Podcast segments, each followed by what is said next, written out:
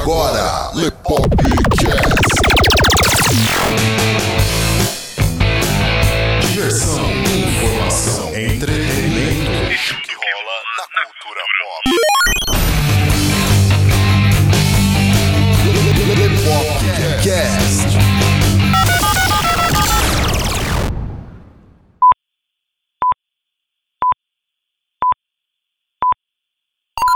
Fala pessoal, aqui é o Léo e eu tenho um recado para passar para vocês antes desse episódio do Lepopcast. Em primeiro lugar, muito obrigado pela audiência, por compartilhar o nosso podcast com seus amigos que também gostam de podcasts, ou mesmo para quem está começando aí a conhecer esse tipo de mídia. Muito obrigado mesmo. Como vocês puderam perceber, nós ficamos ausentes aí por alguns meses, por mais ou menos aí cerca de quatro meses para ser mais específico. Infelizmente, né, nós tivemos alguns problemas com os servidores da empresa onde o Lepop é hospedado e isso nos prejudicou bastante. Perdemos conteúdo e o site ficou fora do ar. A gente aproveitou esse inconveniente para mudar um pouquinho o layout do site, organizar algumas coisas, como se fosse um novo desafio, uma nova fase e a gente está aí de volta agora. Três entrevistas já estavam gravadas quando o incidente ocorreu. São elas a entrevista com a doutora Cristine Nicolau, advogada especialista em direito eletrônico, a entrevista com a dubladora e atriz Mabel César e uma entrevista com a banda brasiliense de metal progressivo Bad Salad. Todas essas entrevistas tinham datas de lançamento.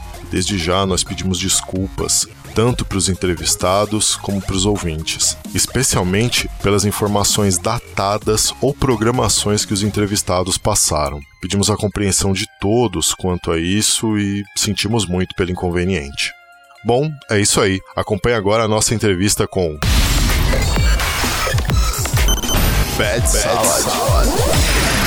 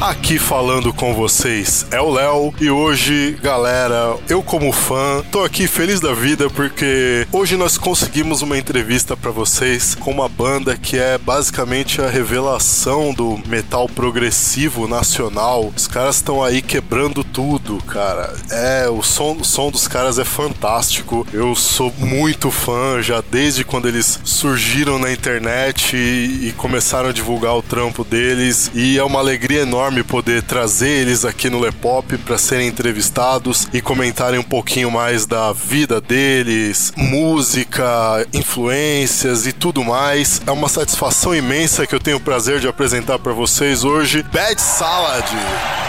Os membros da banda que estão presentes aqui nesse Lepopcast são Thiago Campos, guitarrista. E aí galera, boa noite, ou dia, sei lá que hora que vocês vão ouvir isso. É, ultimamente tá difícil de acertar o horário do Lepopcast. Ai, caramba. Eu vou acertar isso, galera, eu prometo, eu prometo. Tá aqui também o Felipe Campos, baixista. Boa noite, galera. Um prazer estar falando com vocês aqui. E o Caco Gonçalves, batera. E aí galera, vamos nessa, vai ser bom. E vocês conferem essa entrevista agora aqui no Lepopcast. Está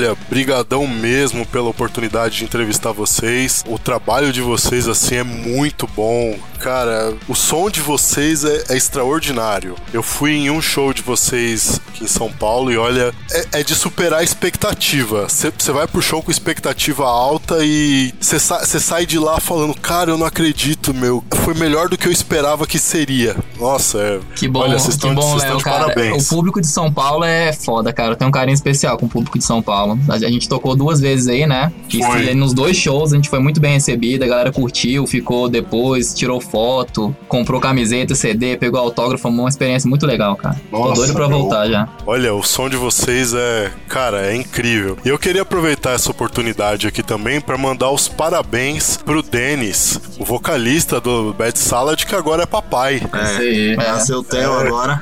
Ele tá lá na correria agora.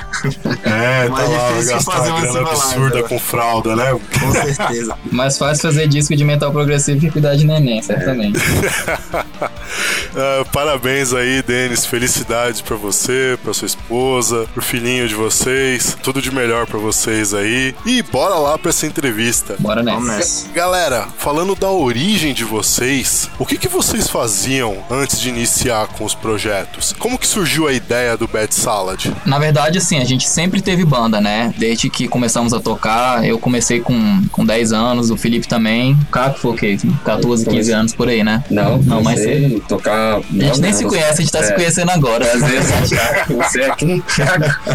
Eu comecei com 9 anos. Aí passei no piano e passei pra bateria com 11 anos. Ah, então, eu comecei no violino. Assim, a gente tem uma. Eu e o Felipe tem uma, uma família musical, né? Nossos pais têm um grupo de, de samba, de MPB já há 40 anos. Então, assim, a gente já nasceu num meio musical. E eles curtiam rock também, pop. Então, sempre teve essa influência desde novinho. Mas tocar mesmo, eu Bacana. comecei no. Quando a gente tava morando no Canadá, né? Eu tocava violino e depois cello. Isso eu devia ter uns 8, 9 anos. E aí, quando eu fiz 10 anos, eu queria pular pro rock e eu curtia guitarra. Eu via na televisão os guitarristas tocando, assim, quando passava, né? E eu achava, não sei, eu me identifiquei com o instrumento e eu acabei ganhando uma guitarra de aniversário da, do meu pai e da minha avó. E aí, um pouquinho depois, o Felipe, assim, quando ele fez 10 anos também, né? Dois anos depois. É, ele. eu, na verdade, eu comecei no Canadá também com o Thiago, só que eu tocava flauta e depois toquei saxofone. E aí eu Caramba, só, cara. Exatamente. Eu só fui pegar no baixo quando a gente voltou pro Brasil. É, em 95. 95 ou 6. É, eu tinha 90, 96, né? 95? É, 95. Eu tinha 11 anos na época. E eu, como o Thiago já tocava guitarra, aí eu fui e peguei o baixo pra gente poder fazer um som lá em casa. Caramba, cara. Vocês começaram com instrumentos mais voltados pra ideia de orquestra, né? É, porque na- o- no Canadá, a escola pública lá, né, a ensino fundamental lá, tem muito estímulo à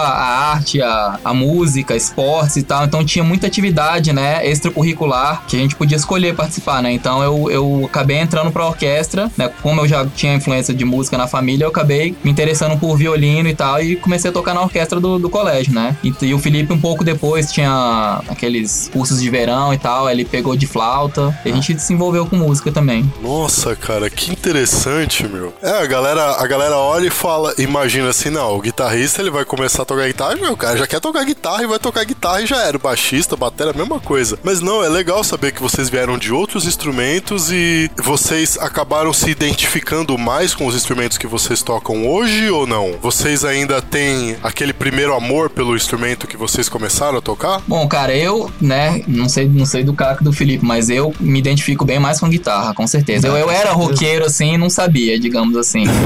É, então, eu- e foi pouco tempo, né, de violino e cello. Não deve ter sido mais de um ou dois anos, assim. é, eu acho que flauta dois. eu toquei um ano e meio no colégio, por aí. Aí saxofone foi bem pouco tempo, foi seis meses. E quando a gente voltou no, pro Brasil, eu já, o Thiago já tocava guitarra, já tinha quase dois anos quando eu peguei o baixo. É. Porque a gente tem dois anos de diferença de idade e a gente começou a tocar com a mesma idade. Então, meu pai foi perto do meu aniversário, levou, me levou pra uma loja de, de música e aí me deu um Washburn Lion, meu primeiro baixo, Olha só, mano. quatro cordas. É, no meu caso, eu ainda tenho um amor, assim, especial pelo piano. Se eu pudesse, eu tocaria mais, só que hoje em dia, com o tempo, né, já é difícil tocar um, imagina dois. Gosto muito de piano, já tentei voltar a ter aula, assim, várias vezes, mas é complicado, né, e eu mudei porque não adianta, você vai ficando roqueiro, né, e piano não é aquela coisa, assim, tipo, o instrumento do rock, né, naquela época eu não ouvia muitas bandas que tinham teclado, por exemplo, na composição, né, então, pô, quando eu vi... grunge, é, foi? total. Quando eu vi vi bateria assim, eu fiquei maluco, sacou? Eu falei, não, com isso aqui que eu consigo pegar a mulher. Piano não vai dar certo, não. Aí eu troquei e realmente não me arrependo. Mas ainda tenho um amorzinho especial pelo piano. Poxa, que bacana, cara. E a ideia da banda Bad Salad em si surgiu como um hobby ou surgiu como alguma coisa séria? Cara, eu vou te dizer, qualquer um que começa uma banda de prog metal pensando em fazer alguma coisa séria já tá equivocado, já tá louco. Porque assim, o cara fala, vou ganhar dinheiro, agora eu vou tirar o pé da lama, vamos fazer uma banda de prog? Tá errado. É, Então, assim, é errado. por amor Tem que, mesmo. me- tem que meter um, um pancadão lá, botar umas minas pra rebolar e o cara ganha dinheiro, mas do contrário. No Brasil, então, aí que nem se fala, né? Não, a É. banda começou como. né, Não, não digo nem hobby, assim, é um, um amor, né? A gente. Eu, eu, eu tava numa época que eu tava morando fora, né? Nos Estados Unidos. Foi um intercâmbio que eu fiz na época da faculdade. E aí, assim, eu tava trabalhando lá que nem louco pra juntar dinheiro pra comprar o meu rig, assim. Os Mesa Bug não, não caem do céu, né? Então tinha. É. A galera fica, caraca, você tem sorte de ter Mesa Bug. Não, não. Eu tive trabalho pra caralho pra comprar. Aí quando eu comprei, eu montei um rig fodão, assim. Aí o, o Caco tava com uma ideia já no Brasil de montar uma banda autoral comigo, com o Felipe e com outro amigo nosso, o Marcelo Seabra, guitarrista também. Então ele me, ele me mandou mensagem, acho que eu tava lá ainda. Ele falou: é, Thiago, quando você voltar aqui, vamos nos reunir e tentar fazer alguma coisa autoral. Aí eu pilhei, né? Assim, animei. O Felipe já tinha uma banda com o Caco Autoral. autoral, chamada Meso. É. Não era metal, não, era um negócio mais Mais pop.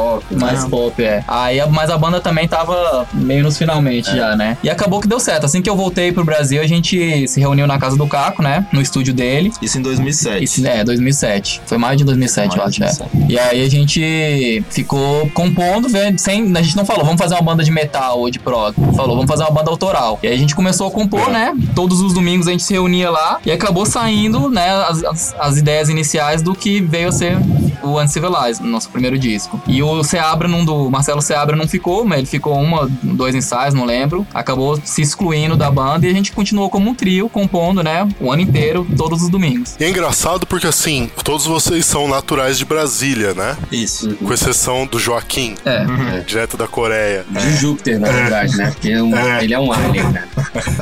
É que aquele cara não existe. Bizarro, cara, bizarro. Nossa, se fuder, mano. Você é um pianista que vê aquele cara tocando, fica com raiva. Tem que chorar. É, ele, É o meu caso. Ele fala só que é da Coreia porque a gente não conhece e não sabe como é que é, né? Mas na verdade ele é de outro planeta mesmo. É. É interessante porque Brasília tem uma veia pra lançar bandas de rock. Isso é bem interessante. Tem várias bandas de rock aqui no Brasil que surgiram daí de Brasília. Isso teve alguma influência pra vocês ou foi mais pela coincidência, assim, de todos vocês gostarem de música? Eu acho que foi um pouco dos dois, porque aqui em Brasília realmente você consegue formar uma banda na hora que você quiser, basicamente, Tem muitos músicos, muitos músicos realmente muito bons aqui, é impressionante o nível de Brasília. Pra mim, eu nunca vi nada igual. E eu acho que como você acaba tendo essa convivência com outros músicos, você fica a fim de tocar, você fica a fim de querer fazer banda, sacou? Eu tenho banda desde que eu era criança, assim, basicamente, banda autoral mesmo. O Caco tem 12 bandas, na verdade, agora, né? 12, né? É por É, aí. não é nem zoeira, é sério, o número é esse mesmo, 12. Caramba! É, aqui tem muito, muita banda cover, muita banda autoral. Então é fácil você estar numa tarde, por exemplo, assim, numa rua aqui, você ouvir som de banda tocando. Lá onde eu morava, é, tinha muita banda. Então acho que, de certa forma, isso influenciou sim. Mas eu acredito que mesmo se não tivesse nenhum outro músico aqui, a gente ia dar um jeito de acabar se encontrando e tocando. Pô, que legal, cara. E, inclusive, o Denis entrou na banda assim, não foi? Porque vocês fizeram um concurso, não foi? Foi, isso, isso é meio engraçado, vou contar essa, essa história, história é porque a- antes da gente montar o Bad Salads e antes de eu fazer aquele intercâmbio que eu falei lá pra trabalhar nos Estados Unidos, a gente tinha uma, uma vontade de montar um Dream Theater cover, né? Que é um- uma das nossas, antecipando já isso, uma das nossas grandes influências, né? Tava tentando montar um Dream Theater cover eu, o Felipe, com o César Zolhoff, que acabou vindo, sendo o nosso tecladista no primeiro disco, né? Mas na Sim. época ele tocava bateria. Então era eu na guitarra, o Felipe no baixo e o César na bateria. A gente tá- ficava caçando tecladista e vocalista. E o Denis já era uma figura conhecida em Brasília, né? Pelas bandas, assim, da nossa galera, assim, da galera da nossa geração. O Denis já era conhecido por ter banda com amigos nossos e tal. E o César chamou o Denis pra fazer assim, um teste nesse Dream Theater cover nosso da época. E o Denis foi um ou dois ensaios, né? A gente chegou até a gravar material com ele lá e conhecemos ele nessa época. Aí depois, quando a gente juntou pra fazer o Bad Salad, a gente ficou pensando quem poderia ser o vocalista. E um nome que veio à cabeça instantaneamente foi o do Dennis, né? A gente pensou, o Dennis É, o cara é foda, É, mora em Brasília. mora em Brasília, tem um inglês bom, Inglês bom, gosta cara. desse ti- tipo de música, né? Assim, a gente falou, ele é o cara, assim, eu não conheço ninguém melhor que Inclusive, ele. ele tinha banda autoral de lá de, de metal progressivo já. Tinha, né? ele tinha Siege. Olha. Exatamente. Aí assim, eu não sei nem o que eu tava fazendo, eu tava na rua, que eu encontrei o Denis por acaso. A gente encontrou ele fazendo um concurso na UNB, velho. Ah, é verdade, foi, não foi na a gente foi UNB. falar com ele lá. O Denis tava nessa época de concurseiro dele, assim, e a gente encontrou com ele lá e falou, ó, Denis, a gente tá com uma banda agora, Bad Seller, estamos montando aqui e tal. Aí na época ele não deu muita bola não, ele pegou e ficou meio marrento, assim. Ele, ele na hora ele chavou a gente. Ele, não, não, Não, não, não tô, tem interesse não, não tô, tal. não tô mais Tô nessa banda fase, não, não. eu tô, É, a gente- tô morando em Goiânia até, tô, tô estudando pra concurso e não sei o que, A assim. gente era menina, né? E o É, Denis, naquela época, ele já tinha uns 93 anos. entendeu? É, o Denis é um pouquinho mais velho, ele tem o quê? 36, 37 agora, né? É, não, tem Por aí, mais. né? Mais. Ah, Tem tem uns 38. 10 anos que Se a gente, não, a gente 36. não se conhece, já notou, a gente não se É, o conhece. Denis tem uns Nossa, 38, mais ou menos. Mas enfim, naquela época a gente era universitário, o Denis já era formado e tava na correria de concurso, porque aqui em Brasília quem se forma vai estudar pra concurso, basicamente isso. Aí o Denis tava nessa fase de estudar e a gente tava querendo montar uma banda. Então eu e o Thiago, a gente encontrou ele lá na UNB e a gente foi falar com ele direto. Aí ele já falou, não, galera, eu não tô mais afim de sair dessa vida, eu tô estudando, tô inclusive morando em Goiânia, então eu não tenho interesse. Sem vocalista, né? Continuamos como um trio, continuamos a compor e decidimos colocar um tecladista, né? Nessa época o César tava tocando teclado, ele tinha me mandado mensagem falando que tava já há um tempo, um ano, um ano e pouco tocando teclado e acabou entrando na banda, aceitou entrar na banda pra terminar de compor as músicas com a gente, né? E aí quando o César entrou, a gente finalizou a primeira demo nossa, que era da Crowded Sky, né? Aí a gente pensou, né? Pô, ninguém conhece a nossa banda, a gente tá sem vocalista, vamos produzir essa música como um single, lançar, ao mesmo tempo divulgar a banda, né, com esse lançamento e usá-la como um, um teste pra vocalistas, né, pra... Então, o Thiago deu um pulo de uns anos aí, porque aconteceu que a gente conversou É. com o Denis, foi ainda em 2007, foi no final de 2007. Essa que Isso. essa essa recusada do Denis foi no final de 2007. Foi no final do Então ele tava sem banda e tava estudando pra concurso. Então a gente continuou compondo como um trio durante um ano e meio, É, a banda menos. acabou entrando num hiatozinho, É, assim, a gente 2009. que A gente que fez terminou o material da, do Uncivilized, assim, a maioria do material do Uncivilized, nesse ano, de 2007 e 2008. Exatamente. Aí 2009 foi bem parado, né? É, foi parado demais. E aí, 2010, a gente retomou com o César, no início de 2010. Colocamos teclado nas músicas e tal, e fizemos a Crowded Sky, né? A demo da Crowded Sky. E a gente falou, não, vamos fazer um, um, um teste, um vocalist tryout na internet e ver o que acontece. Abrir pro mundo inteiro e tal. A gente recebeu muitos e-mails, uma galera boa mesmo, gente da Suécia, dos Estados Unidos, do Brasil, alguns também. E um dos e-mails, e um dos últimos, era o do Denis. Assim, para, nossa, para nossa surpresa, o Denis já, assim, três anos depois, ele já tinha passado num concurso bom, já tava morando em Brasília e tava querendo retomar a vida de músico dele, né? No tempo livre. Um dos e-mails e, e o mais foda, inclusive, porque É. o Denis é muito organizadinho, assim, é muito bem preparado. Ele fez um PDF com fotos profissionais, uma gravação, mandou as gravações boas zonas, assim, foi- assim, era bem diferenciado dele. Então acabou que, assim, era o cara que a gente sempre quis, né, na banda. Três anos depois, se dispôs a entrar, né? E participou do nosso tryout. Que bacana, cara. Estamos nessa desde então. Eu lembro que quando vocês lançaram esse, esse vocalist tryout, foi uma febre o vídeo. É o do Crowded Sky, né? Foi uma É, boa. caramba, cara. É sério, o bagulho foi uma febre, cara. Aquilo bombou a a nível assim absurdo. De tanto que a galera curtiu a composição de vocês. É, foi engraçado essa época, cara, que inclusive tinha um site da, da Roadrunner na época, da gravadora, chamada Sign Me To, que era um, um- basicamente uma rede social pra bandas autorais, Independente. independentes, e tinham três categorias, né? Era pop, é, metal Metal e rock. e rock. É. E aí a gente tava inscrito nesse site aí, não sei quantas mil bandas tinham, tinha bandas do Não, mundo inteiro. eram tinha um- 28 mil. eram uma coisa 28 assim, mil absurdo. bandas, era um absurdo. Nossa. E aí, eu acho que cada banda podia postar no perfil delas é, Três músicas. três músicas, É. exatamente. E a gente acabou postando uma A gente postou a Crowded Sky primeiro. A postou, exatamente, foi a Crowded A gente Sky. postou a Crowded Sky e o site tinha uns, uns algoritmos interessantes, porque ele ranqueava, tinha o melhor do dia, o melhor da semana e o melhor All all time. time, né? De todos os tempos. E aí, quando a gente lançou a Crowded Sky, a gente colocou nesse portal aí deles. A- O Bad Salad foi instantaneamente pra primeiro. Primeiro do dia, primeiro da semana, primeiro all time. E quando a gente foi pro all time no na primeira semana, a gente nunca mais saiu. Ficamos lá até quando a Roadrunner foi comprada 100% pela Warner e, e demitiu a galera. E Quando assim, quando a Roadrunner mudou, né? Deixou de ser independente gente virou parte da Warner. É, a gente ficou até o final do site em primeiro, e isso foi muito bom, porque nos deu, né? Assim, muita gente, muitos fãs descobriram o Bad Seller por conta desse site das- do Sign Me Too, né? E o Que- massa era que quando a gente lançava a música, o site parava, o né? site travava, é. A gente A lançou. ia- A gente tinha uma música lá. Ia pra lá. Aí depois a gente lançou Morning lá, né? Não, a gente lançou Nemesis. Nemesis, pronto. Quando o demo da Nemesis terminou, o lançamento foi feito no site do Sign Me Too. Exatamente. E aí o, o- o chefe lá do site, né, da equipe no- do Sign Me Too, me mandou uma mensagem falando que tinha quase caído, assim, o site, tanto acesso que teve na, na, na Nemesis. Nossa, cara. Isso é uma coisa que não tem preço que pague, Não, né? foi cara? incrível mesmo, cara. Foi uma época muito, muito surpreendente pra gente. É vocês verem o, o trabalho de vocês ser reconhecido assim a nível mundial. Nossa, isso é Foi incrível. foda demais essa época, foi boa demais. Lepopcast. www.lepop.com.br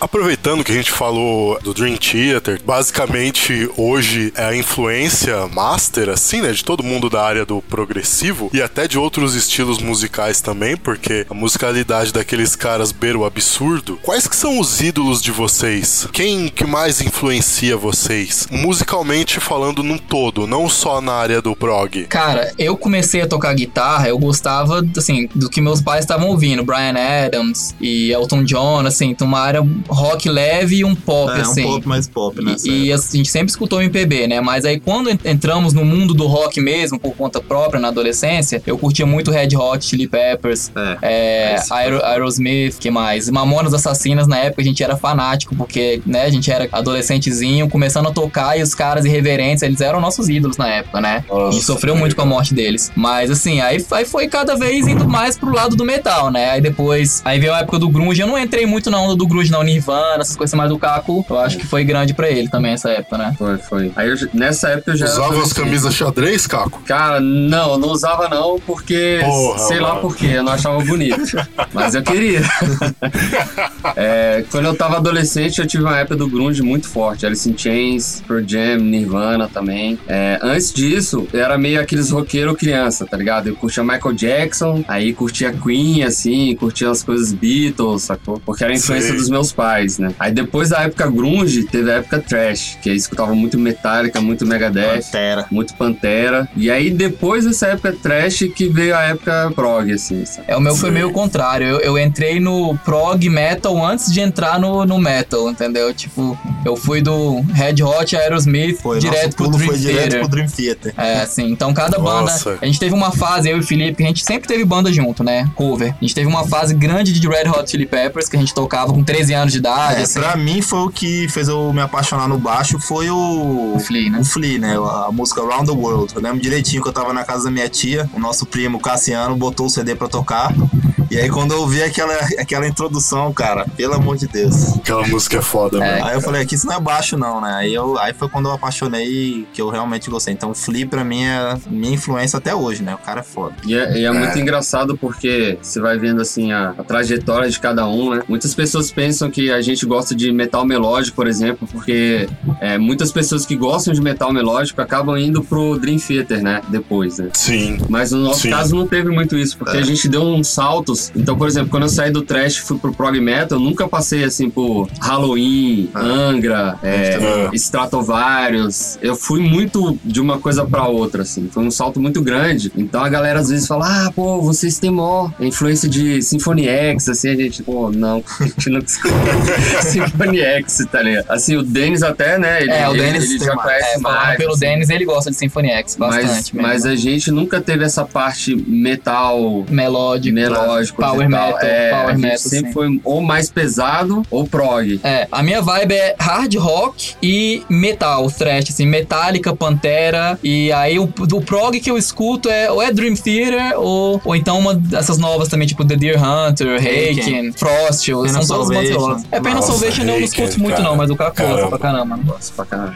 Haken é sensacional. Não, das bandas novas, É. de- dessa geração nova de prog, pra mim, Haken é, é, é a top dele. Cara, eu não consigo parar de escutar Haken. Sério, eu não consigo. A criatividade daqueles caras é sensacional. Muito grande esse próximo Visions, pra mim, é a, é a música mais bonita que já foi composta até hoje, assim, na linha do, do prog. Visions é incrível. Eles atualmente são a melhor banda de metal progressivo, na minha É, opinião. pra mim assim. também. Acho que na opinião de muita gente, né, cara? Eu gosto É, muito. são- É, é difícil eu gostar de, de banda da minha geração. Geralmente a galera que eu admiro é pelo menos ali 15 anos mais velha, né? Mas o, o Reiken conseguiu me fazer ser fã de gente da minha idade, assim. É, o massa é que o prog também mudou muito, muito, né? Antigamente o prog era aquela coisa Dream Theater, e hoje em dia a gente tem bandas tipo Periphery, que a galera considera prog, né? É, o próprio Animal as, as Leaders também, É, que é uma coisa... Né? Que é né? Que- mas já começou a ser meio prog, então foi abrindo pra outras vertentes que é, que é massa de acompanhar, assim. E é legal ver essa, esse, esse salto que vocês vieram dando, assim, de, de um estilo pro outro. É engraçado, o prog, assim, a galera acaba parando nele, mas vem de, né, de várias vertentes, assim. É muito, Sim. é muito interessante. Já conversei isso com amigos sobre esse fenômeno. É, o prog é meio que uma, uma mistura de um monte de coisas, né? Tava numa aula de guitarra, e aí meu professor tava no fim da aula, ele falou: Não, Thiago, vem aqui antes de você ir embora, escuta isso aqui. Aí ele colocou o Scenes from a Memory pra tocar na música Over, Overture, né? 1928 lá. Nossa, e aí, caramba, cara, foi um murro na testa, assim. Eu me identifiquei na hora com tudo, com, a mistura do peso, com os tempos, com aquele bumbo duplo do Portnoy, os grooves, né, bem musicais, com teclado Sim. em cima e pesados, não sei, cara, eu me identifiquei na hora e fui pesquisar, né? Na época rolava Napster, eu não sei se era Napster ou Kazat, algum programa desses assim que tu início da pirataria online aí, né? Sim. Aí eu fui atrás pra pesquisar quem era quem, aí numa outra aula de guitarra, e aí eu, esse meu professor não pôde dar aula, tinha um outro professor substituto. Aí no fim da aula ele me deu carona pra casa, né? Eu não dirigi ainda. Aí ele falou: escuta isso aqui. Aí ele colocou é, Liquid Tension pra tocar. E aí acho que era, Nossa. era Paradigm Shift a, a música, né? Aquela introdução insana, né? De, de coladeira Sim. de guitarra com, com, com batera, né? Cara, aí ele falou: quem é isso aqui? Ele, não, é John Petrucci. Aí eu vi Petrucci de novo. Caralho, esse italiano é muito escroto. Ele tá em altas bandas e toca pra caralho. Não, velho, vou ter que vou ter que pesquisar isso aí direito. Aí, aí fui baixando, né? E fui estudando. E, e essa época foi, foi boa porque é, eu atribuo a, a essa escutada de Dream Theater a minha evolução técnica, pelo menos, né? Porque a gente tocava, pô, Red Hot, uns rockzinhos assim, tranquilinho, mas não tinha treinado técnica ainda, né? Porque não aparecia uma, alguma coisa muito difícil de tocar. Então, assim, eu, eu fiquei empsicado com, com melhorar como guitarrista, né? E treinar, e ficava horas e horas. Foi a época que eu comecei a realmente treinar muito, foi pra eu E conseguir tocar. ouvido, né? Pra gente, pra É, tirar a Pra música. tirar a música. É, foi o Ah, antigamente que- era tudo de Era ouvido. tudo de na ouvido, real, não tinha. Ou você comprava Ah, revista na, na banca, a gente tá Sim. ficando velho, né, É, velho? Que a- entrar na internet, Você um comprava, cara... você comprava revista que a revista não via com a música inteira. A revista só é mostrava os riffs. exatamente. é. Mano, a gente É era bom, forçado cara. a aprender, pô, treinava a gente demais. Hoje tá fácil, cara. Tu entra no YouTube, tem vídeo de galera tocando tudo. Então é, é muito, tá muito mais fácil pra ter conteúdo bom hoje e aprender. Por isso que tem chinesinho de 3 anos debulhando na guitarra agora. por- Porque pela facilidade É. da exposição, né? Do conteúdo, né? Mas na nossa Verdade. época foi na raça mesmo, na revista e de ouvido. www.lepop.com.br Lepopcast.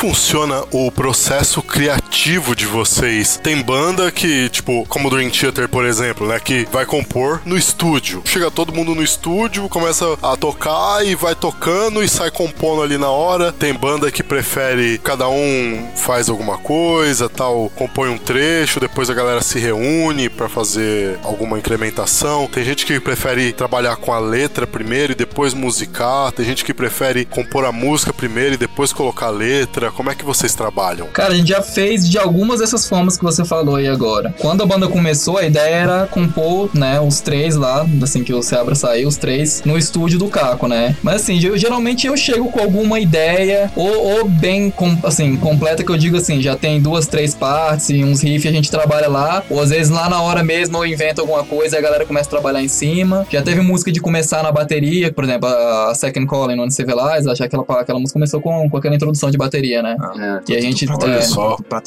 então, assim, não, não tem uma fórmula pré-definida, mas de uns tempos pra cá eu tenho feito mais coisa em casa sozinho e apresentado pra eles, assim, que eu realmente eu sou, eu componho muito e, e componho rápido, então confesso que eu me sufoco um pouco quem tá junto porque as minhas ideias vêm muito rápido, então eu vou, eu jogo e já acaba sendo o que eu quero, entendeu? Mas de vez em quando tem as disputas lá, não, um não gostou disso, sugere outra coisa e, e a gente vai trabalhando assim. A o, o normal é eu ter alguma ideia e a gente trabalhar em cima dela como banda depois. Isso é o mais comum. É uma coisa bem espontânea, né? Tem bandas por aí que os caras, tipo, tem meta de composição. Tipo, não, a gente tem tanto tempo pra compor tanta coisa. Não, cara, não tá, a gente não coloca esse limite de. É porque eu, eu acho assim, cada vez que a gente vai compor, tá sendo de uma forma diferente, na real. É. Porque a, a forma que tá sendo agora não foi como foi o Uncivilized. E, E eu não foi acho como que. a- foi o puzzle também. É, e eu acho que a próxima não vai ser como tá sendo agora. Então, muita coisa a gente ainda tá descobrindo como é que funciona, como é que faz, qual é a participação de cada um. Porque, por exemplo, no começo a gente não tinha o Denis e nem o César. Então foi muito aquela coisa baixo, batera e, E guitarra. e guitarra. É. E agora a gente já tem outras ideias, outros tipos de, de, de influência. E a gente não tinha o nosso estilo também, né? É, No primeiro disco, a gente tava compondo, né? Não aleatoriamente, mas assim, vamos ver o que sai. Por isso que acabou virando o nome Bad Salad. Por isso que porque, é Bad Seven do nome. porque cada um jogava uma ideia e a gente É uma salada. né? não tava preocupado muito com o resultado final de uma música polida. Tava compondo, assim, deixando ela aberta, assim, pra ver o que acontecia. Mas agora, hoje, a gente já tem um pouco, já tendo dois discos lançados, né? Um disco full length e um EP. A gente já tem um pouco mais de noção do, do que, que é o nosso som, da, de ser dos elementos que, que fazem o Bad Salad se distinguir em relação às outras bandas. E também mais noção do, da, da música, né? O que, que é refrão, o que, que é verso. A gente não compõe aleatoriamente, sabe? Onde vai ser cantada, cada vez mais certo, onde tem voz, onde não tem, onde é instrumental. No início não era tanto assim, a gente ficava. Às vezes um perguntava pro outro, é, aqui vai cantar? Aí o outro, não, acho que não. Então a gente tinha esse tipo de discussão. Acho que hoje, pelo menos essa parte, a gente tá, tá mais em sintonia um com o outro, né? Na, na questão do arranjo da música. Uma coisa também que eu, eu achei muito bacana de ver quando eu fui no show de vocês aqui em São Paulo, o Denis toca guitarra e ele toca bem. Toca muito Toca bem. muito. Cara, ele toca muito bem. Isso foi meio que uma surpresa pra galera que não tinha visto ainda, né? Como foi o meu caso. Mas foi uma, uma coisa interessante porque, como o prog tem sempre essa parte instrumental, quando isso acontece, geralmente o cantor fica ali no palco. É. Tocando panderola, no caso, né? Lá- Eu abri. Tem que descolar uma caixa preta que nem o Labri.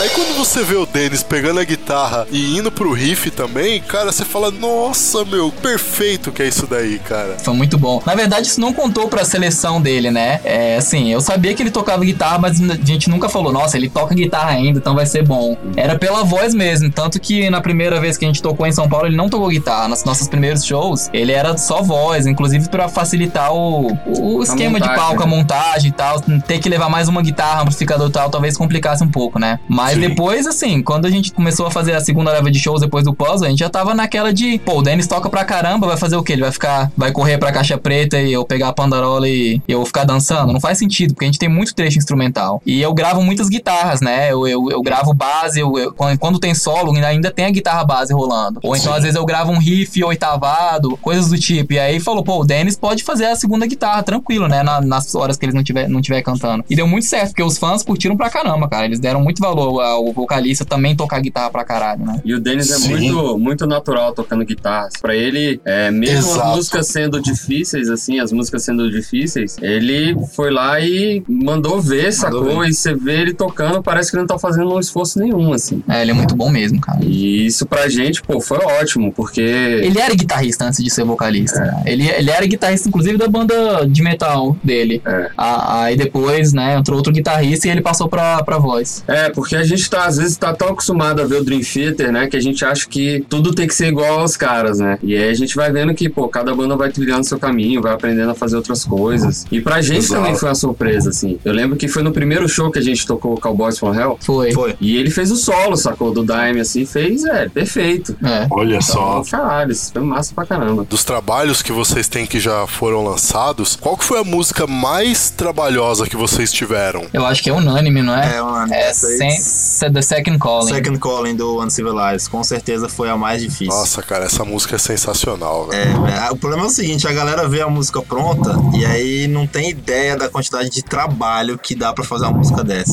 A gente faz e joga fora a parte, faz de novo e grava e filma. A gente na época do Uncivilized, quando a gente deu aquele ato de no 2009, a gente tinha o CD praticamente pronto. Se você pegasse em tempo, Em tempo de música, de né? música De- tava pronto. Aí depois que a gente voltou a fazer em 2010, cara, a gente reescreveu tanta coisa, porque a gente filmou todas as músicas, né? A gente gravava todos os ensaios. É, a nossa rotina era, era ensaiar filmando, né? Porque quando a gente tá tocando, você tem uma noção da música, mas você tá muito focado no seu instrumento. Exatamente, Você não você tá ouvindo ela, você meter a cara dentro de um quadro, você não percebe a obra como um todo. É mais ou menos assim. Então é bom gravar um ensaio, porque quando você escuta depois, você tem a clara evidência de, de escutar a obra inteira, entendeu? E aí, quando a gente foi revisar as músicas em 2010, tinha muita coisa que a gente balançou a cabeça, não, galera. Ó, isso aqui tá imaturo, tá muito. tá muito exagerado, tá muito longo, tem muita encheção de linguiça nessa parte. tem- E a Second Calling foi pior delas nesse sentido, porque a gente desconstruiu a música inteira. Não, vamos refazer esse verso, não, vamos refazer o refrão, refazer o verso, aí refazer o instrumental. Dava pra ter feito umas quatro músicas tranquilo com o material que, que foi descartado dela. A segunda seria Dawn of the Machine, né? Que também passou por um processo de, de, de ser reescrita, que não tava bom nela, foi menos engasgado, né? A Second Calling eu tenho, eu tenho lembranças de sair triste do ensaio, assim, tipo, merda, né, velho? Eu lembro que a gente ficou tipo uma semana É, nela. É. Aí filmava, aí via o resultado e falava, velho, isso tá uma merda.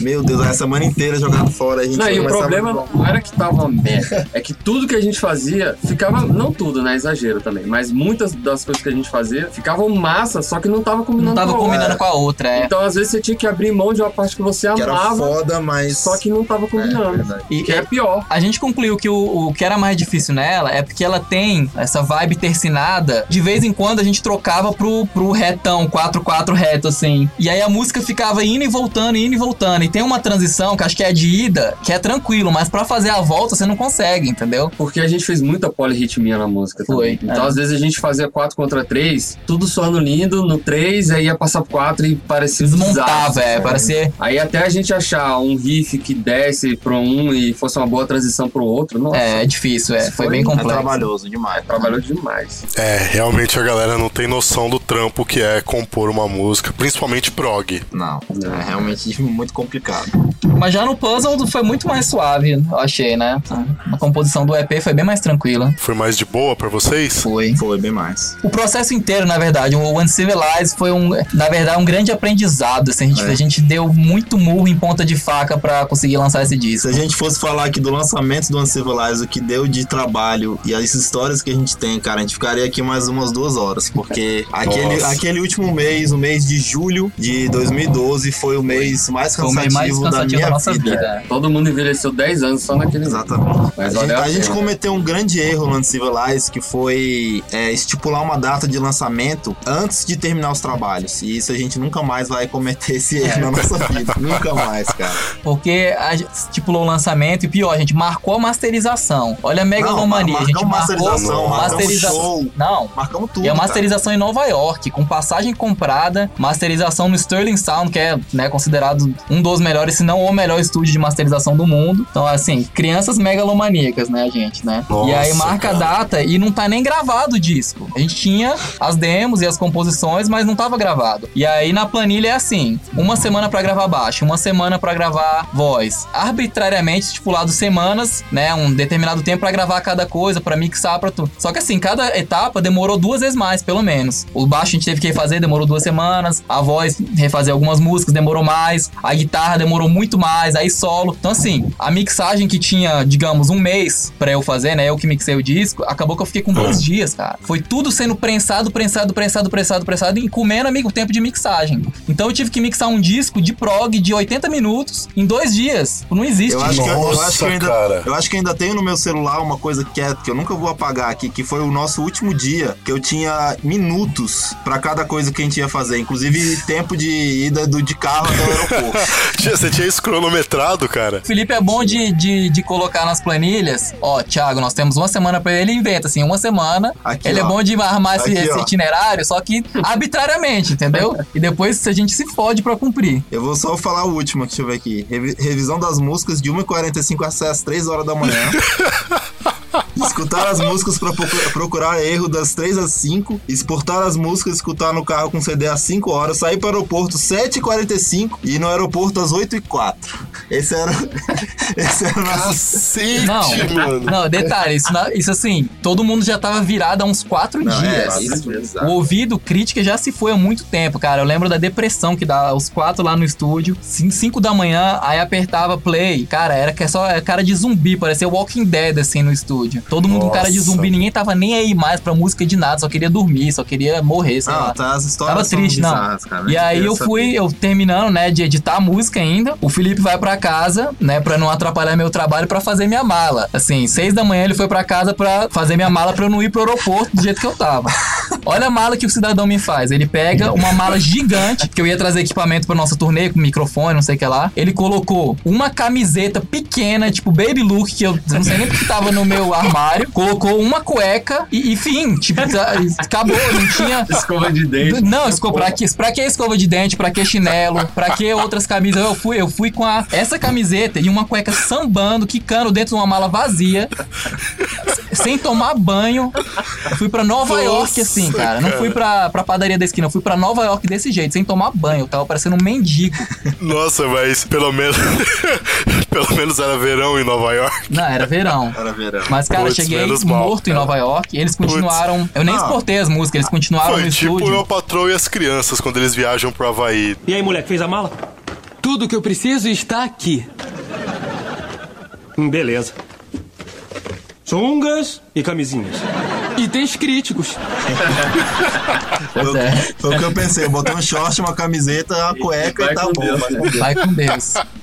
Mas eu tava cansado, cara. Foi tenso, foi muito tenso. Uma semana a gente dormiu um- uns dois dias. E no último dia, sem sacanagem, no último dia foram duas noites e três dias virados. Sem brincadeira. Eu fui dormir no final do, do terceiro dia. No final do terceiro dia à noite. Eu fui dormir, tipo, 9 horas da noite, quando a gente acabou. E mandou pro Thiago. Não, de- isso que a gente não contou. Ó, ó, sem- olha o detalhe. A masterização tava marcada Ah. pra segunda-feira. Dia 9. Meu aniversário. Era 9 na segunda-feira, não era? 9 de julho. Aí o que acontece? O meu voo era no sábado. Eu iria no sábado, passar o domingo lá tranquilo, né? Descansando. Em Nova York descansando. Ia dormir, e segunda finalmente. dormir bem, segunda-feira ir pra masterização. Quando bateu o desespero no sábado de que não vai terminar de jeito nenhum, o Felipe e o Denis foram correndo pro aeroporto pra trocar a minha passagem pro dia seguinte. Só essa troca, 24 horas depois, a taxinha de, de troca de passagem foi 4.500 reais. Então só pra você ter uma ideia do, da nossa última noite antes da masterização foi isso. Gastar 4.500 reais, eu ir que nem um mendigo pro, pro aeroporto, sem o CD, porque eles continuaram no estúdio pra terminar de exportar as músicas.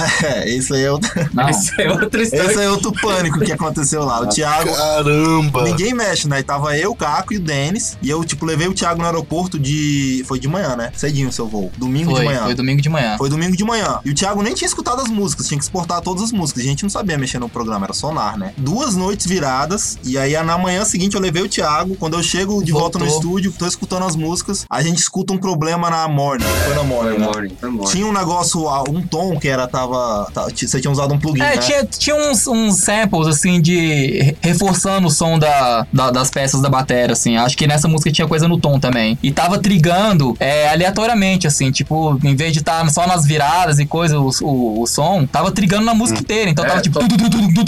Tocava assim. bumbo, saiu o som do tom. É. Tocava caixa, saiu o som Nossa. do tom. Eu sei que eu, a gente tinha que só exportar a música e aí acabou tendo que, que eu aprender o programa. Aprender na hora como mexer no Editar, programa, ouvir- editar. Meu Deus, ouvir foi um peça pânico. por peça Isso eu tava bateria, duas noites viradas, dois dias virados. Era o terceiro dia e eu tendo que fazer isso. Eu cheguei, eu cheguei em Miami, que era a minha escala, né? E mandei e-mail, né? Entrei num Wi-Fi lá qualquer lá e mandei e-mail pro Felipe pra perguntar, né, cadê os arquivos, né? Que eu precisava dos arquivos pra chegar em Nova York. E aí ele fala comigo no telefone, Tiago, caralho, tá dando uma merda aqui, tá saindo tom na música inteira, eu tô fudido, eu não sei mexer nisso, como é que eu faço isso? Assim, tava desesperado, eu tive que, né, uma ligação internacional, ficar falando com ele pra ensinar como é que mexia o mínimo no programa pra eles conseguirem resolver o negócio. Eu sei que por fim, a, a me- a melhor parte dessa história foi que acabou, lançamos, assim, já, né? Foi um Bota na conta sucesso. do aprendizado mesmo e pronto, e lançamos e estamos felizes, vamos É. nessa. Mas eu fiquei, sem sacanagem, fiquei umas duas semanas sonhando, tendo pesadelos com essa época. Mesmo depois de Nossa. lançado, eu ficava sonhando em que tava mixando e gravando e editando, foi bem tenso. Cara, mas foi um sucesso esse CD de vocês, cara. Eu acho que um quarto do meu coração, não importa o que aconteça na minha vida, um quarto vai ser pro CD, acho que o outro vai ser pro meu outro filho. o filho que eu terei no futuro, porque foi um parto Ma- Foi um parto, cara. que. que Aí já no, no Puzzled foi. O Puzzled a gente entrou com uma abordagem bem mais do it yourself, né? Tipo, ó, galera, não, não vai ter masterização em Nova York, não vai ter arte milionária, porque no, no Uncivilized a gente né, contratou um artista francês e, cara, foi caro, não foi barato mesmo. Pra banda que tá começando, foi bem caro. Então a gente tava no puzzle na- naquela de vamos fazer tudo no quarto, a gente mesmo compra equipamento. Tanto que a gente fez o crowdfunding, né, no Pledge Music. A gente compra o Sim. equipamento, né, pega o apoio dos fãs, grava em casa, mixa em casa, masteriza em casa. Até eu que fiz aquela arte daquele pombo louco lá, eu que fiz num dia que Pô, a galera ficou, gostou. ficou legal, cara. Eu achei aquela arte mais original do que a capa do Uncivilized. Que bom, obrigado, cara. E não é desrespeito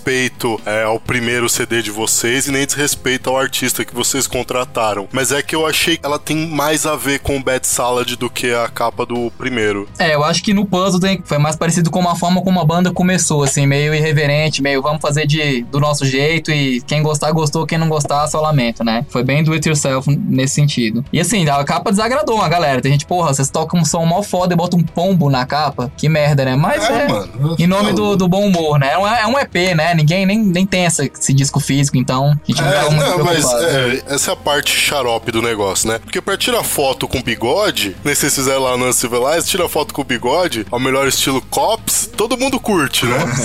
Aí você bota um pombo na capa do EP, a galera vai reclamar. Ah, É, mas só de uma coisa, Leonardo. Tipo assim, é, É. Cara, ninguém tá pagando a gente pra fazer isso. exatamente. isso aqui, tudo que a gente faz, a gente faz do nosso esforço, com o nosso dinheiro. Aí, se a gente Sim. quiser botar um pombo na capa do disco, é, a gente vai. É, e ponto botar um final, pinto saca? na É, do disco, botar né? um pinto, bota um pinto, velho.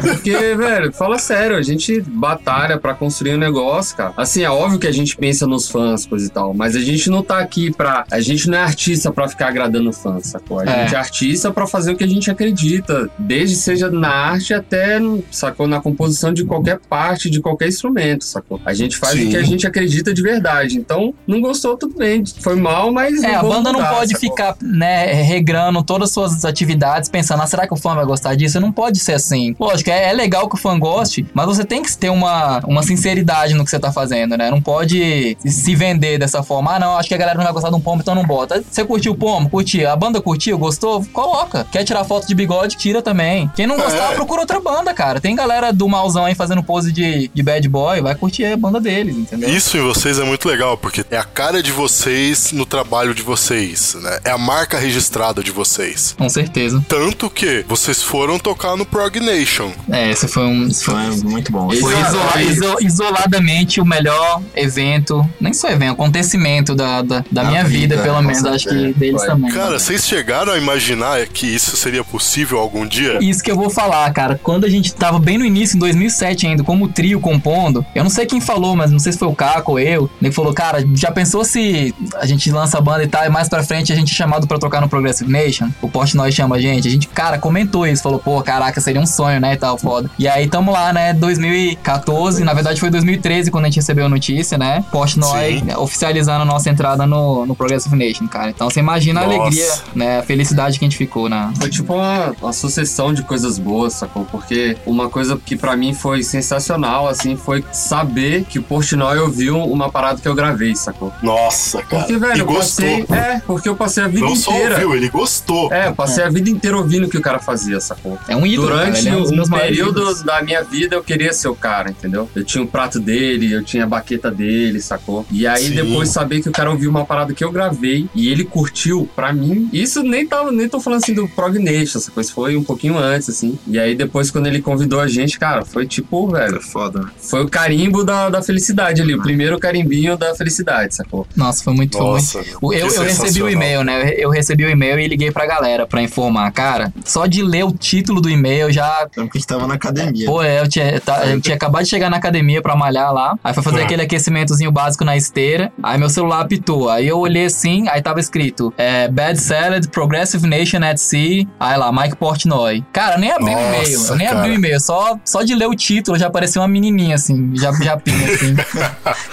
gritando na academia, dando pitizinho. Aí foi falar com o Felipe, cara. A gente saiu na hora e foda-se a academia, vamos Vamos beber. beber, a gente vai beber. É, Academia e é o aí caralho. ligamos pra, O pros nossos Felipe me ligou, pais. foi? Felipe. Eu te liguei. Felipe Te ligou liguei pra lá na da academia. o lance é o seguinte, o meu histórico com o Felipe é o seguinte: se É. o Felipe me ligou, fica desesperado?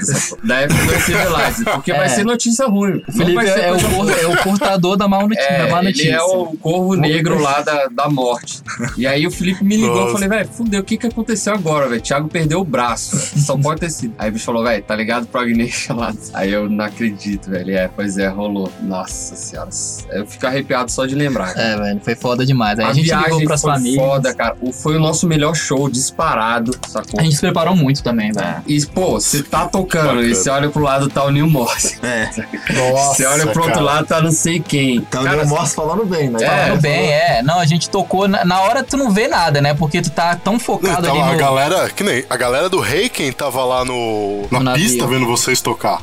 Eu não, Não. sei se o Reiken, não, o pessoal do Reiken tava não, mas, mas assim, depois que o nosso show terminou, eu vi gente falando que o Neil Morse tava, e depois alguém falando que o Tozen na base, né, do eu, Animals eu of vi, o- eu vi o Tozer Abad. E, e aí a galera que tava em volta ainda ouvindo comentário, falando que a banda era boa, que tava curtindo I Like Them, não sei o que lá. Então, porra, cara, tu tá, num- tu tá tocando com o Neil Morse, Tozen na base, e galera da. Reiken forte noite vendo, cara. Impressionante isso, sério. É, é um pulo, é- é meio surreal, assim, do- demora um tempo pra digerir essa informação. E fora que, pô, a galera que foi com a gente, sacou? A gente se divertiu muito. É, a gente foi num grupo de 27 pessoas, cara. Então foi a gente, família, amigos, Namoradas, esposas, namorada, esposa, todo mundo. galera de outras bandas, foi um pessoal Foi muito. uma farra muito boa lá, fora o show também, foi muito, muito bom. Que da hora, cara. Que da hora.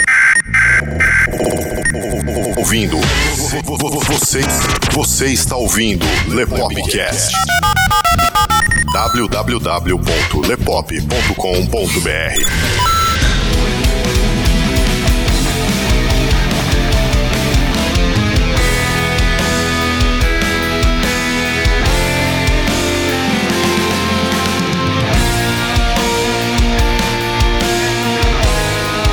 Vocês têm algum plano pro futuro? Plano é o que não falta, cara. Falta executar. Então, o que a gente tem planejado, e já não é mais segredo, né? Porque a gente já falou individualmente alguns fãs e tal. É um disco conceitual, né? Que a gente tá trabalhando já desde o. Na época que, que a gente começou, que eu tava mixando o puzzle, foi em 2013 ainda. é, eu comecei a ter umas ideias de músicas já, e já gravava, interrompi a mixagem, abri outro projeto e começava a gravar as ideias. E aí eu joguei uma ideia no Felipe de um, de um conceito, né? E eu e ele discutimos, tiv- tivemos, tivemos uma brainstorm e trabalhamos o conceito e apresentamos pro Caco e pro Denis e eles curtiram e tal. Então desde aquela época lá eu tenho gravado as ideias e, e composto músicas inteiras, tava mostrado pra ele. E o disco agora, em, em termos de composição, já tá bem encaminhado, assim. Eu diria que uns 60, 70% da música, né, sem contar a letra, tá feito. E a questão agora é terminar a composição, né, começar a gravação de bateria, todo aquele processo de gravação, né, até a masterização e o lançamento. E mais recentemente, a, eu e o Felipe tivemos a ideia de é, lançar uma música single antes do CD sair. Então, assim, não, não é certeza que vai acontecer isso, mas tem uma música que é- seria uma prévia do disco. É como se fosse um. É- é, como se fosse um overture, assim. Só que em vez de ser Nossa, aquele que overture no início do disco, que toca teminhas de, de todas as músicas e tal, né? Apresenta todas as músicas, é, vai ser uma música inteira, e tanto musicalmente falando como que é- vai ser cantada, né? Como a letra, vai fazer referência ao disco que vai sair, entendeu? Então é um, um overture antecipado, como se fosse um trailer. Imagina um trailer de um filme. Só que em vez de ter material do filme, tem material original que não vai estar no filme. Tipo cenas cortadas, digamos, entendeu? Nossa, que da hora, cara. Agora, Que se- isso- foi isso é uma ideia genial, aliás, viu? Obrigado. E assim, a- não, não é certeza que vai ser assim, porque essa música tá ficando tão legal que eu tô ficando com a dó de não ter ela no CD. mas, mas assim, é- a ideia é essa. é- E, e se for lançada como um single, será lançada esse ano. A gente não sabe quando. Talvez, se tudo der certo, no início do segundo semestre desse ano. Sei, lá pra agosto, né? Ah, acho tá que é agosto. Não pode ser muito antes do disco também, não, porque acaba ficando um tempão, né? De intervalo entre um e outro, o pessoal acaba esquecendo. É, a ideia é lançar essa música também com. Já com a arte e o conceito do CD, né? A gente vai lançar a música, já vai lançar o nome do CD, o nome do disco. Então, não pode ser muito antes, porque a galera vai ficar antecipando e vai ficar aquela espera. Aquela cobrança, Aquela né? cobrança, né? E a gente não vai querer passar por isso, igual a gente passou. Quando a gente anuncia o disco, o nome, as faixas e tal, o pessoal fica querendo a data de lançamento junto, né? Fica cobrando, ah, quando é que é, quando é que é o lançamento? E, é- e a gente não quer ter esse, essa Desespero. pressão, esse desespero de ter que dar a data de lançamento, porque a gente só vai marcar o lançamento quando tiver mixado. No mínimo mixado. A masterização, tudo bem, mas pelo menos a mixagem tem que estar pronta antes da gente dar a data de lançamento. É, até porque a gente é, é muito perfeccionista, né? É. Todo mundo aqui é muito perfeccionista, a gente discute até o fim, sacou? Só lança qualquer coisa quando tá tudo lindo. Então quando a galera fica cobrando, e, pô, fã tem que fazer isso, né? Fã tem que cobrar, porque quer Sim. ouvir, isso é massa, a gente gosta. Só que a gente às vezes ceder e entregar uma- um material meia boca, sacou? A gente nunca vai fazer isso. É. A gente prefere que ele reclame que a gente demorou, mas quando a gente lançar, a gente lançar algo que a gente sabe que foi o melhor que a gente Que a podia, gente fazer, podia fazer, é, do que às vezes agradar por um instante e lançar algo que é mais ou menos, entendeu? com certeza. Então a gente prefere preparar o máximo que a gente puder preparar e aí entregando esses teaserzinhos e aí quando tiver tudo lindo a gente lança o CD, a gente sabe que, pô, vai valer a pena o esforço. É, e quanto a esse CD, cara, e- e- esse disco, o material tá muito bom, tá? Tá bem diferente do Uncivilized e do Puzzled, mas, assim, não, não, é, não vou dizer que é uma boa representatividade do Bad Salad. Ele vai ser algo, um ponto fora da curva, assim mesmo. Até pelo conceito, não tem como a gente fazer, executar o conceito que a gente quer nesse álbum sem, fazendo um som igual ao Uncivilized, entendeu? Não funcionaria. Então ele é bem específico, assim. Mas eu acho que muita gente vai gostar dele mesmo. A composição Poxa, tá que boa. bacana, cara.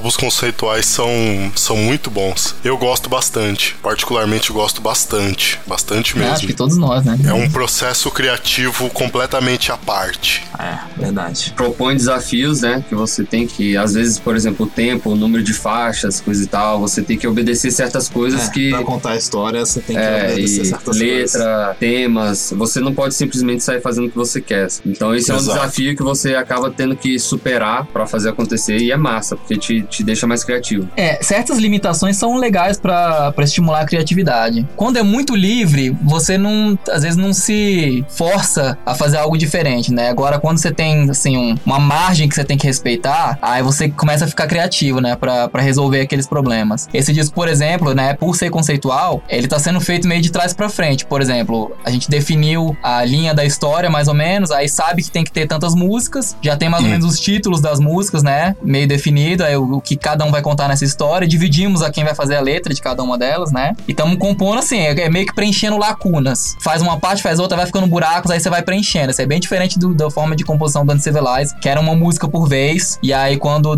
tiver tempo suficiente, aí coloca no CD e lança, entendeu? É muito diferente. E tem o lance do tempo também, o tempo das músicas, porque se deixar, todo CD nosso ia ser triplo. É, com certeza. Porque a gente gosta de música grande, gosta de fazer música, coisa e tal. E, e quando você tem um CD assim, temático, né? Você tem esse tempo e tem que caber ali. Só que e se, e se você ficar forçando a barra, você sempre vai, vai deixando de fazer, cumprir seu objetivo, né? Então é legal isso. Bacana, é mais uma experiência aí à parte.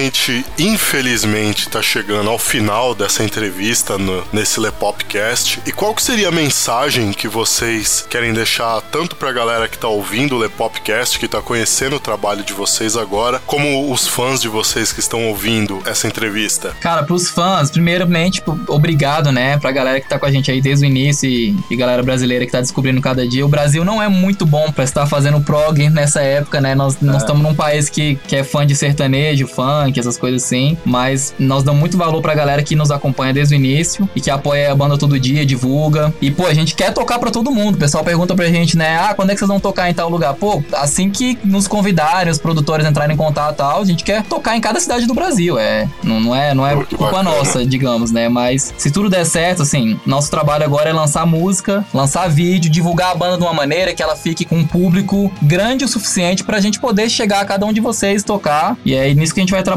E mensagem pra galera que toca, né? Pô, cara, é aquilo que a gente falou de se ter um som sincero. Não, não, não faça pela grana, não faça pra pegar a mulher que fazia que não acaba aqui. E eu diria que o mais difícil é, é encontrar uma galera que pensa igual a você, cara. Eu acho difícil demais. Então, e não é nem tocar, tocar é a parte mais fácil. Porque a banda tem que ter unidade, cara. E é isso, isso é complicado. Então você tem que tentar arrumar quem tá começando agora, arrumar uma galera que pensa parecido com você, pra tentar correr atrás dos sonhos, né? É, você Então, acaba achando, toque com o É. máximo de gente que você conseguir, Acaba faça bem seu trabalho, to- faça seu dever de casa e cola na galera que resolve, que igual você, né? E esse é o meu recado, minha, minha dica. É, se eu pudesse falar alguma coisa, eu falaria pra, pra galera realmente tentar escutar bandas novas, sacou? Tentar abrir os horizontes, dar chance pra coisas diferentes, porque hoje em dia, se você olhar o que tá acontecendo na música, é muito do mesmo, né? E não precisa ser assim, sacou? Tem muita coisa boa, tem muito artista maravilhoso aí que tá dando sangue, sacou? Pra fazer coisa nova, coisa boa. Então deem uma chance, procurem, tem Spotify, tem YouTube, sacou? A música tá precisando de um pouco disso, assim, do, do diferente, né? Verdade. Pessoal, fiquem à vontade agora pra passar aí todos os seus contatos. A gente tem o site não, do Bad Salad. Que foi recém-atualizado. É, foi né? recém-atualizado, é o badsalad.net. Aí lá a gente lança a maioria das nossas atualizações é feita por lá. E também tem no Facebook, né, que é o principal canal de comunicação. Quem quiser entrar em contato com a gente, pode entrar lá, pode mandar A mensagem. gente sempre A responde, gente pode. sempre tá respondendo, então